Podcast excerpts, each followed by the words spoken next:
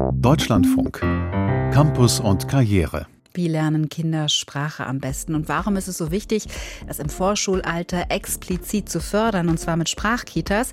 Dieser Frage widmen wir uns genauso wie der Frage, warum die Politik so viel am BAföG rumdoktern kann, wie sie will, und wir trotzdem seit Jahren keine Bildungsgerechtigkeit hinbekommen in Deutschland und es immer noch vom Elternhaus abhängt, ob jemand studieren kann. Herzlich willkommen zu unserem Bildungsmagazin. Ich bin Stefanie Gebert. Hallo. Es ist alles eine Frage des Blickwinkels. Während die einen eine grundlegende Reform feierten, hielten andere die Veränderungen für viel zu klein gedacht. Alles nur Kosmetik hieß es. Die Rede ist von der BAföG-Reform.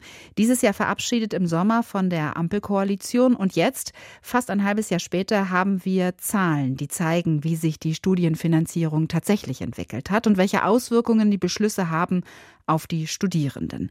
Die Zahlen hat das Zentrum für Hochschulentwicklung ähm, sich angeschaut, genauer Ulrich Müller mit einem Team und sich auch die einzelnen Bundesländer nochmal angeschaut. Herausgekommen ist der Check Studienfinanzierung. Schönen guten Tag, Herr Müller. Guten Tag, Frau Gebert, hallo. Auf den ersten Blick lässt sich schon sagen, dass die Zahl der BAföG-Empfängerinnen und Empfänger vergrößert werden konnte. Das war ja ein zentrales Ziel der Ampelregierung. Aber wirklich zufrieden sein können die Koalitionäre damit nicht. Warum? Naja, man muss erstmal auch klar rücken zum Verständnis, die aktuelle Reform, die 27. Ähm, das 27. BAföG-Änderungsgesetz, wie es auf Formaldeutsch heißt, das ist ja erst zum Wintersemester 22, 23 in Kraft getreten. Das heißt, da müssen wir noch ein bisschen warten auf die Effekte. Ähm, was man eher jetzt machen kann, ist so eine Art Bestandsaufnahme.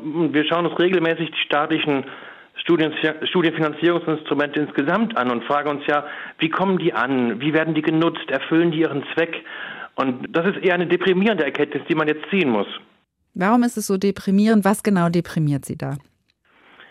Wenn man genau hinschaut, merkt man, dass die staatlichen Studienfinanzierungsangebote den Großteil der Studierenden einfach nicht mehr erreichen. Also gerade die zwei Schwergewichte, die wir haben der staatlichen Studienfinanzierung, das ist ja zum einen das BAföG, zum anderen der KfW-Studienkredit, ähm, die erreichen einfach nicht mehr die Masse, die sie sollten. BAföG selber ist da, finde ich, das größte Sorgenkind.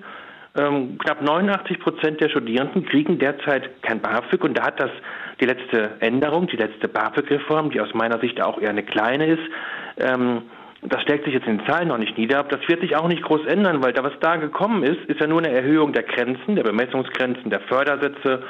Ähm, das wird ja durch die Inflation zum großen Teil wieder aufgefressen werden. Das heißt, wir müssen hier wirklich mal etwas grundlegender gucken. Ist das BAföG noch zeitgemäß? Und meine These wäre, nein, das ist Baujahr 71. Das ist, das BAföG ist quasi ein Oldtimer, hat, hat jahrelang gute Dienste geleistet, wird aber jetzt immer weniger zum Einsatz kommen. Wir sind um die 11 Prozent Förderquote jetzt und alle paar Jahre geht die Regierung ja ran und schraubt so ein bisschen da aus Nostalgie am BAföG herum.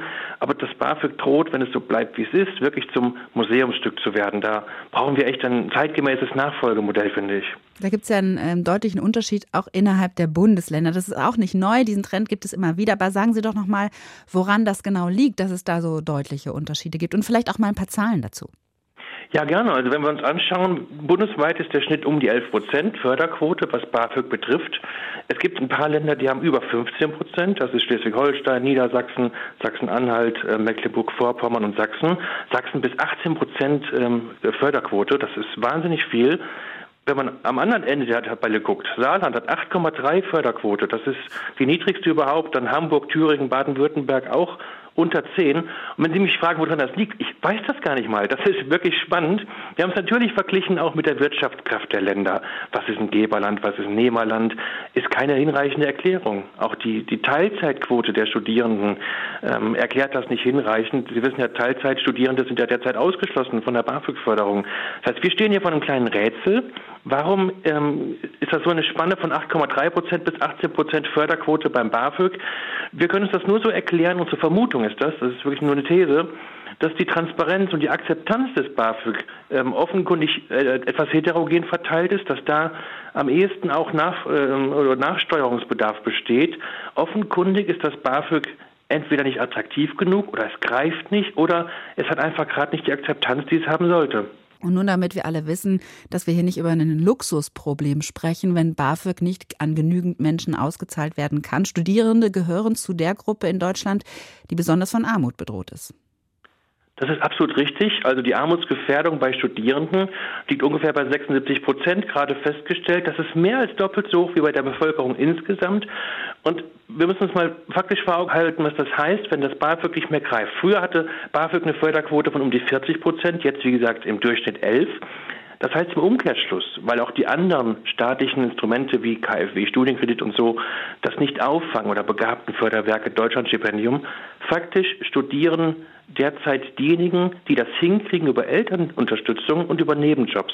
Das heißt, ob ich studieren kann und was ich studieren kann, hängt im Wesentlichen davon ab, ob ich Eltern habe, die sich das leisten können, oder ob ich es irgendwie in meinen Studienalltag unterbringe, einen Nebenjob da noch einzubauen. Und das ist natürlich nicht der Sinn der Sache.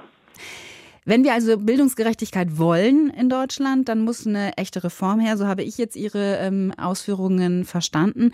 Wie muss die denn aussehen, so eine echte Reform? Vielleicht nehmen Sie mal so drei wichtigste Punkte, wo Sie sagen, an diesen Stellschrauben muss gedreht werden. Na, das, das BAföG ist einfach nicht zeitgemäß zurzeit, nicht krisensicher, nicht transparent. Und an den drei Stellschrauben muss man ran.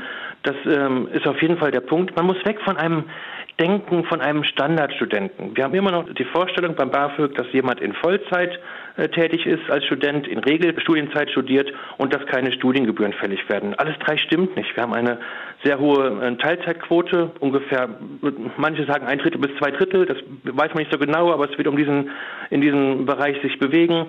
Es wird BAföG nur ausgezahlt während der Regelstudienzeit. Das schaffen 67 Prozent der Studierenden nicht. Und inzwischen sind 12 Prozent der Studierenden an der privaten Hochschule. Das heißt, die zahlen Studiengebühren. Auch da hat das BAföG keinen Sinn für derzeit. Das heißt, da muss man wirklich von der Förderlogik hingehen, sagen, das BAföG muss zeitgemäß werden. Und es muss natürlich auch in die Höhe rangegangen werden. Der letzte Reformschritt, der gerade umgesetzt wurde zum Wintersemester, zum aktuellen, der hat lang, längst überfällige Erhöhung der Fördersätze und Bemessungsgrenzen gebracht. Das muss regelmäßig geschehen. Die Inflation hat das längst aufgefressen, was da jetzt gekommen ist. Wir müssten eigentlich eine dauerhafte Koppelung haben äh, mit der Inflation. Das würde Sinn machen.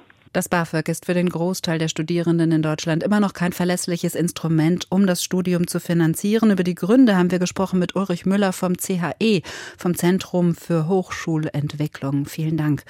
Ja, und auf dem Rücken der Studierenden wird auch gerade ein Streit zwischen Bund und Ländern ausgetragen, der sich ebenfalls beim Geld deutlich bemerkbar machen dürfte. Vielleicht erinnern Sie sich, Anfang September wurde eine 200 Euro Sonderzahlung für Studierende und Fachschüler angekündigt, um die hohen Energiepreise abzufedern. Das Gesetz dafür ist inzwischen zwar beschlossen, aber bei der Umsetzung hakt es. Denn die Länder sagen, der Bund hat zwar ein gut gemeintes Gesetz formuliert, aber eben nicht gut vorbereitet. Ein entsprechender Brief der Länder ist gerade bei der Bundesbildungsministerin Bettina Stark-Watzinger eingetrudelt. Die Nachrichtenagentur dpa zitiert heute daraus. Kritisiert wird unter anderem von den Ländern, der Bund habe eine Erwartungshaltung geschürt, dass die Länder die Auszahlung schon im Januar 2023 vornehmen würden, also in einem Monat. Das sei aber unrealistisch und ausgeschlossen. Wann das Geld also tatsächlich fließen kann an die Studierenden, steht weiter in den Sternen. In unserer Serie zur Berufsorientierung hier bei Campus und Karriere in der vergangenen Woche haben wir viele Best-Practice-Beispiele vorgestellt, wie es gut laufen kann. In diese Woche startet die hessische Wirtschaft mit einem Appell an die Politik. Es muss dringend mehr Berufsorientierung in die Schulen, heißt es da. Und die Wirtschaft formuliert auch eigene Vorstellungen, was konkret unternommen werden muss, damit mehr Jugendliche auch in eine passende Ausbildung finden. Ein Beispiel, mehr Betriebspraktika, auch für Gymnasiastinnen und Gymnasiasten. Ludger Fittkau kennt die weiteren Ideen. Im Land des international so hoch gelobten dualen Ausbildungssystems gibt es aus Sicht der hessischen Wirtschaft mittlerweile ein zunehmendes Problem und das sind die Fachoberschulen. Die Fachoberschulen waren sicherlich eine gute Einrichtung in der Vergangenheit, also in Zeiten knapper Ausbildungsplätze. Aber mittlerweile ist es so, dass sehr, sehr viele Ausbildungsplätze unbesetzt bleiben und wir daher dieses Angebot nicht mehr für zeitgemäß halten. Sagt Kirsten Schoder-Steinmüller, Präsidentin des Hessischen Industrie- und Handelskammertages. Denn die Fachoberschulen konkurrieren um dieselben Jugendlichen. Also beispielsweise, wenn duale Ausbildungsplätze im kaufmännischen Berufen unbesetzt bleiben und stattdessen die Fachoberschule für Wirtschaft und Verwaltung gewählt wird, das wird dem Ganzen nicht gerecht. Vor allem während der Corona-Pandemie sei oftmals eine angemessene Berufsberatung an Schulen nicht möglich gewesen, so die hessischen Wirtschaftsverbände. Sie fordern eine Ausweitung der Praktika für Schülerinnen und Schüler in Industrie- und Handwerksbetrieben, verbindlich auch in der gymnasialen Oberstufe. Kirsten Schoder-Steinmüller. Es strömen ja immer mehr Jugendliche auf die Gymnasien. Und an den Gymnasien ist es zum einen möglich, dass man diese Praktika abwählen kann durch schulspezifische Alternativkonzepte und auch teilweise Schulen argumentieren, die noch G8 anbieten, dass dann davon Abstand genommen werden kann. Aber wir finden es wahnsinnig wichtig, dass die Schüler auch mit dem Konzept der dualen Ausbildung schon frühzeitig in Kontakt kommen um einfach eine Wahlmöglichkeit dann zu haben, ob sie sich für eine duale Ausbildung oder eben für ein Studium entscheiden. Wer sich für ein Studium entscheidet und dann feststellt, dass dies eine falsche Entscheidung war, soll künftig in Hessen wieder besser über Alternativen im dualen System beraten werden. Dazu soll die hessische Politik spätestens nach den Landtagswahlen im kommenden Jahr mehr Geld für Beratungsangebote zur Verfügung stellen, fordert die hessische Wirtschaft. Sebastian Kühnel, Geschäftsführer der Vereinigung der hessischen Unternehmerverbände. Ganz konkret sagen wir, dass es an der Hochschule schon mal erfolgen soll. Das passiert auch mitunter schon durch die Agenturen für Arbeit. Aber da braucht es eine flächendeckendere Betrachtung und Beratung. Eben nicht nur an der Hochschule, sondern auch konzentriert im gesamten Land. Und da sind die Kammern ein Anknüpfungspunkt. Diese Beratungsstrukturen, die müssen etabliert werden. Wir hatten schon mal sowas in Hessen. Das wird jetzt zum Teil regional noch gemacht. Allerdings braucht es da eine flächendeckende flächendeckende Maßnahme. Die Malermeisterin und Betriebswirtin Susanne Haus ist die Präsidentin der Arbeitsgemeinschaft der hessischen Handwerkskammern. Sie fordert die Politik auf, den Schulunterricht an allen weiterführenden Schulen so zu organisieren, dass auch grundlegende handwerkliche Fähigkeiten vermittelt werden. Wir erreichen Susanne Haus in ihrem südhessischen Handwerksbetrieb am Telefon. Und selbst wenn ich dann nicht in einen handwerklichen Beruf gehe, schadet es auch nicht, wenn ich später, ich sage immer so ein bisschen flapsig, als Jurist dann auch mal einen Nagel in die Wand schlagen kann. Also es ist doch gut, diese Grundskills einfach zu bekommen, die ich mein ganzes Leben lang brauchen kann, egal ob ich es jetzt beruflich mache oder nicht. Aber es ist die Erweiterung meines Horizontes, es ist die Erweiterung der Erkenntnisse, was kann ich, was kann ich gut, was macht mir Spaß. Und wir stellen ganz oft fest, wenn Menschen, die im Studium sich dann doch nicht glücklich fühlen, ins Handwerk wechseln, dass die dort einfach ihre Berufung finden, dass die dort glücklich sind. Die hessische Politik soll dem Glück allerdings nachhelfen, fordern die hessischen Wirtschaftsverbände spätestens nach der Landtagswahl im kommenden Herbst. Dann sollen neue Schulgesetze die Berufsorientierung grundsätzlich stärken. Immer mehr Kinder scheitern an den Mindestanforderungen nach der vierten Klasse, wenn es ums Lesen, Schreiben und Rechnen geht. Eine Entwicklung, die der jüngste IQB-Bildungstrend nochmal deutlich nachgewiesen hat. Um diese Entwicklung zu stoppen, muss die Bildung schon in der Kindertagesstätte in den Fokus kommen. Das ist eine Empfehlung, die die zuständigen Ministerinnen und Minister seit Freitag auf dem Tisch haben, formuliert von der Ständigen Wissenschaftlichen Kommission, die die Bildungspolitik berät. Und die sagt, schon in der Kita muss etwa der Spracherwerb getestet und verbindlich gefördert werden. Ein Programm, das dies nachweislich hervorragend schafft, sind die Sprachkitas, aber deren Finanzierung steht auf der Kippe. Der Bund wird nur bis Mitte des Jahres Geld zuschießen und dann müssen die Länder ran. Aber noch nicht alle haben offenbar eine Lösung gefunden, wie das gehen soll. Ein Ende der Sprachkitas wäre fatal, warnt die Bremer Professorin für Logopädie Wiebke Scharf-Redfeld. Einen schönen guten Tag wünsche ich. Ja, guten Tag, Frau Gebert. Was genau passiert in den Sprachkitas, dass Sie sie für so unerlässlich halten? Ein Großteil der Kinder aus sozialen Problemlagen hat, und das zeigt sich spätestens im Vorschulalter, Schwierigkeiten mit dem Spracherwerb. Und das betrifft auch einsprachig mit Deutsch aufwachsende Kinder. Es ist also wichtig, die sprachlichen Kompetenzen insbesondere derjenigen Kinder zu unterstützen, die zu Hause diesbezüglich keine optimalen Bedingungen haben. Und vor rund zehn Jahren hat dann der Bund das Bundesprogramm Sprachkitas in den Kindertagesstätten etabliert und finanziell gefördert. Das ist weniger ein gezieltes Sprachförderprogramm, Programm, sondern mehr ein Konzept.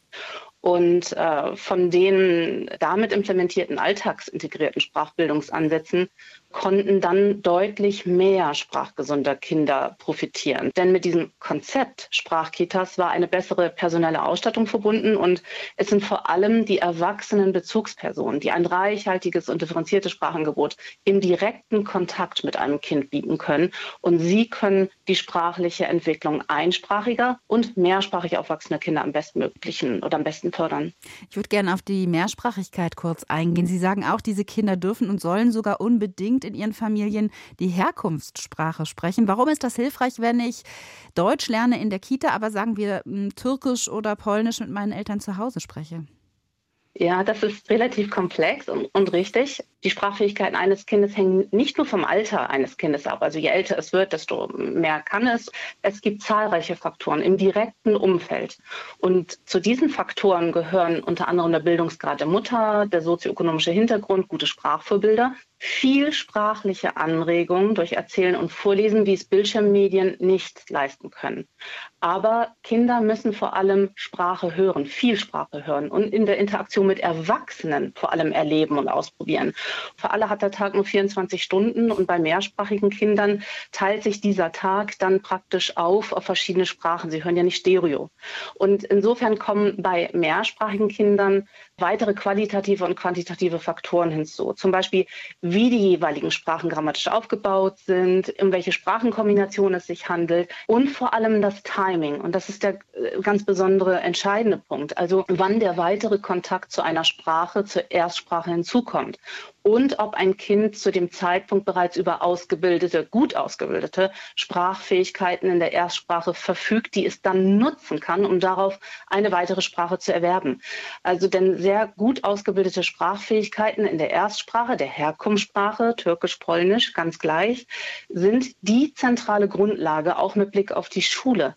Diese grundlegenden Sprachfähigkeiten sollten Familien in ihren bestbeherrschten Sprachen anregen, zum Beispiel indem sie so viel wie möglich mit dem Kind sprechen, diskutieren, auch vorlesen. Und zu lange und bedauerlicherweise auch heute noch hat man Eltern nicht deutscher Herkunftssprache geraten, möglichst frühzeitig und ausschließlich die für sie Fremdsprache Deutsch zu verwenden. Und Sie können sich vorstellen, wenn Sie sich in einer Fremdsprache an Ihr Kind wenden, dann sind Sie kein besonders gutes Vorbild meistens.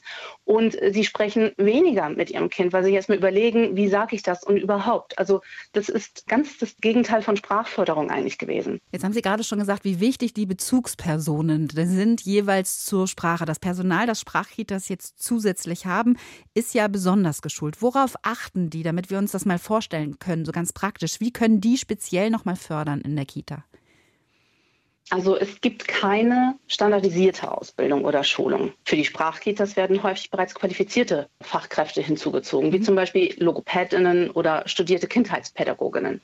Insofern ist vor allem eine gute interprofessionelle Zusammenarbeit wichtig, die dann einen Unterschied macht. Aber diese Fachkräfte, die sollten so geschult sein, dass sie im Alltag des Kindes, also alltagsintegriert, so viele Gesprächsanlässe wie möglich schaffen. Und diese Fachkraft erkennt die individuellen Themen und Dinge die einem Kind vertraut sind, wozu es auch schon über Wissen bereits verfügt.